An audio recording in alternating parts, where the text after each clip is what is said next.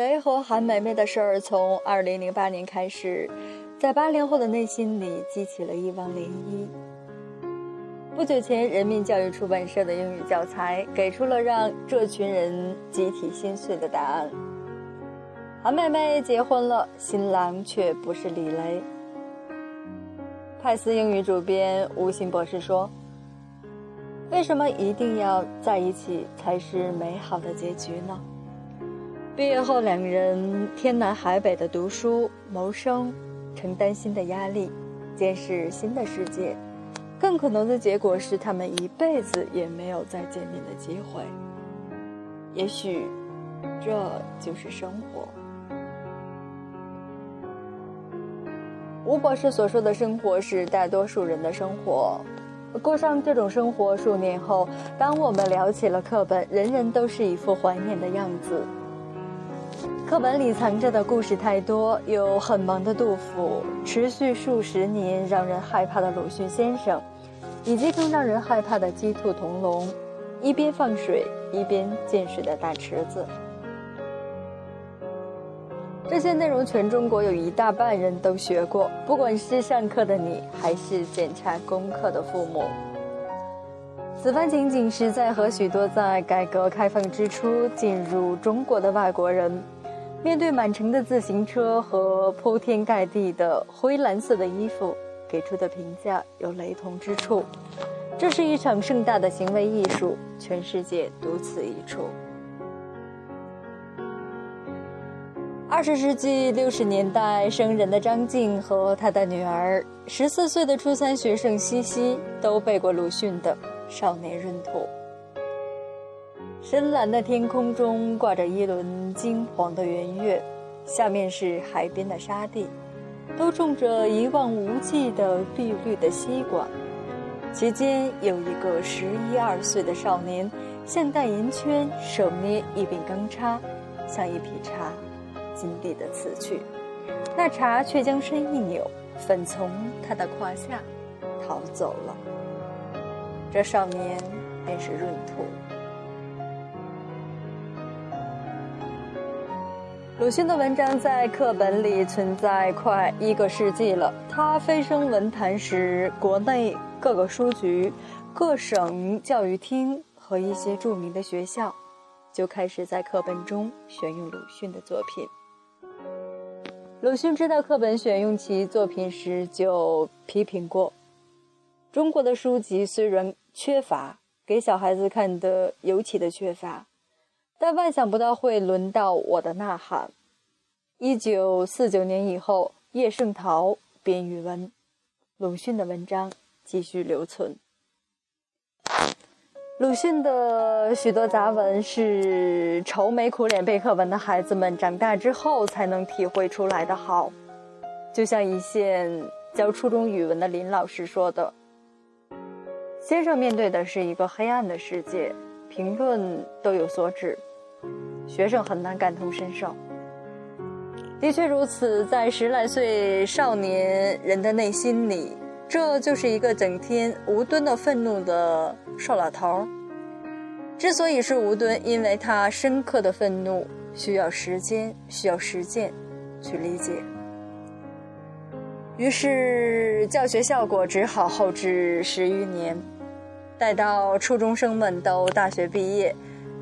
亲眼看到了某些黑暗，才在深夜里忽然的背出。我向来是不但以最坏的恶意来推测中国人的，然而我还不料，也不信，竟会下凶残到这地步。说起鲁迅文章在课本里的变迁，张静记得最深的是造字史上颇有想象力的那个“茶”字。老师说，世上本没有这个字，因为鲁迅先生造了，就有了。略大一些的变化是在近些年，陆续有鲁迅的文章从小学的课本里删掉了。颇受鲁迅之苦的几代人听闻此消息，倒不觉得高兴，毕竟那后置多年的教学效果已经发生了效力。而在记忆力最旺盛的十三四岁，读到那样的文章，是受用一辈子的。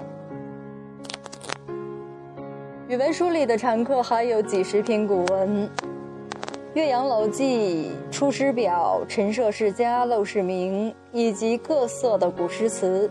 近现代文学也有不少经典，像《济南的冬天》《最后一课》《鸟的天堂》等，都可能成为日后七零后至零零后聊天的话题。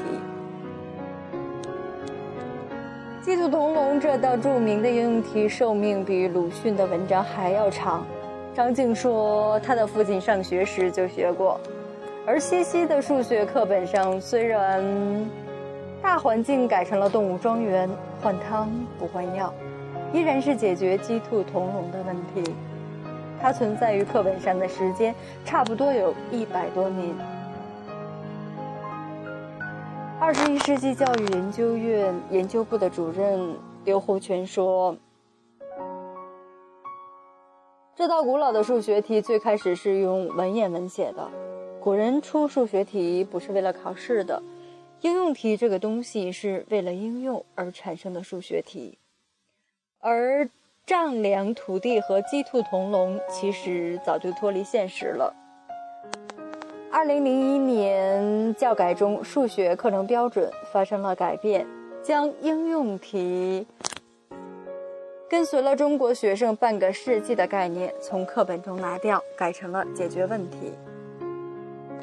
也许改成这四个字，就可以不去考虑数学问题是不是符符合实际了吧。二十世纪八十年代，姜昆和唐杰忠曾在，呃中央电视台表演过的一个相声叫《着急》。姜昆在接受采访时说：“我在这个相声里讽刺了人们总是着急的浮躁状态。比方说，我给我还读小学的女儿辅导算术时，我实在搞不懂这样一种题：一个大水池，一个龙头放水，一个龙头出水。”问几个小时能把水池子灌满了？在相声里，我就开始边着急边调侃，一边放水一边灌水，这不是浪费水吗？这些片段都引得人们哄堂大笑，因为这对我们当时这个年纪的人也是有同感的。让姜昆有同感的这个每时每刻只工作不休息的大水池子，是许多人。童年的梦魇，十一二岁的小孩闹不清这到底是要干嘛，和书里那两辆一出发就疯狂的想要相遇的火车一般，简直就是数学版的《聊斋志异》。能记几十年的数学题，应该是折磨人最深的。这些题的解题方法，你都还记得吗？其实这些题目用方程来解一点都不难，但小学时候还没有教到方程，这是中国特色的教学方式，把知识难点下移。现在的结果就是，一些家长想用自己会的方式辅导孩子数学，发现完全不行，因为孩子还没有学过方程。但抛开方程，家长也就回到了当年被折磨的那个状态。所以补习班的生意。他这么好。刘胡全平时也做数学辅导方面的工作，他觉得这么多年来持续已久的难题并没有发生改变。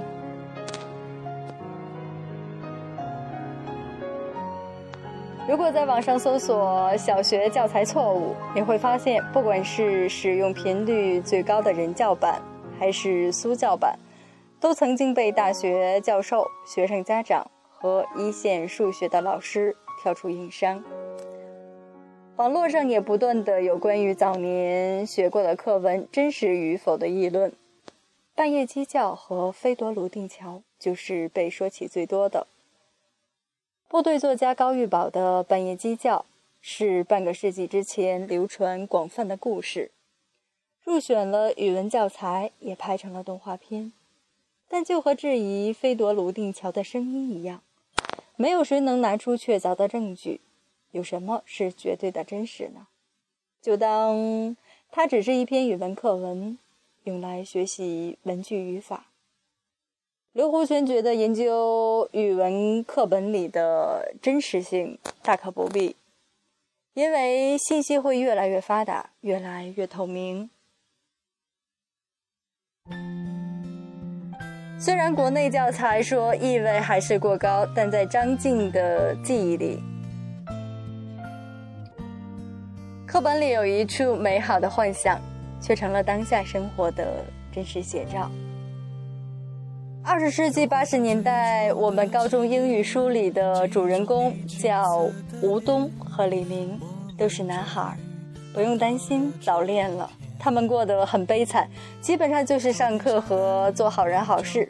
但有一篇课文写未来的世界，说人们坐在家里购物、上课，有十倍速度的自行车，叫做 Ten Speed Bicycle，而且还不看纸质书了。当时上这个课的时候，只觉得是幻想，没想到全部都实现了。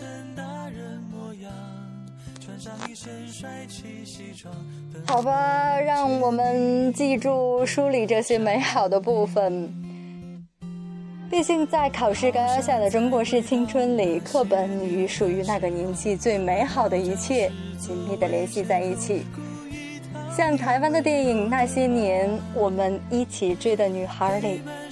多少少年都做过把自己的课本借给心爱的姑娘，而后勇敢收发的热血事迹，也总会记得在冬天的夜里，好不容易背完《从百草园到三味书屋》，看他爸爸在书上签好“已背诵”三个字，就钻进放了热水袋的被窝，在十点前。就进入了梦乡呢。世界滴滴点点，那些年错过的大雨，那些年错过的爱情，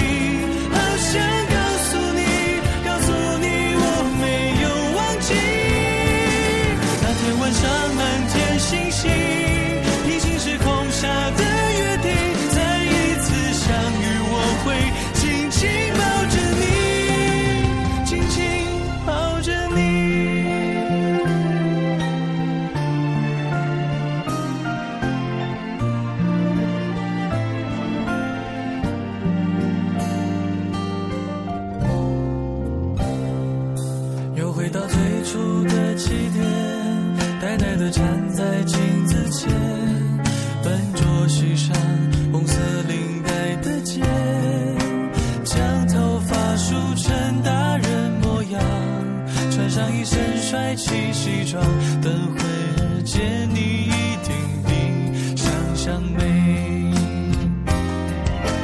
好想再回到那些年的时光回到教室座位前后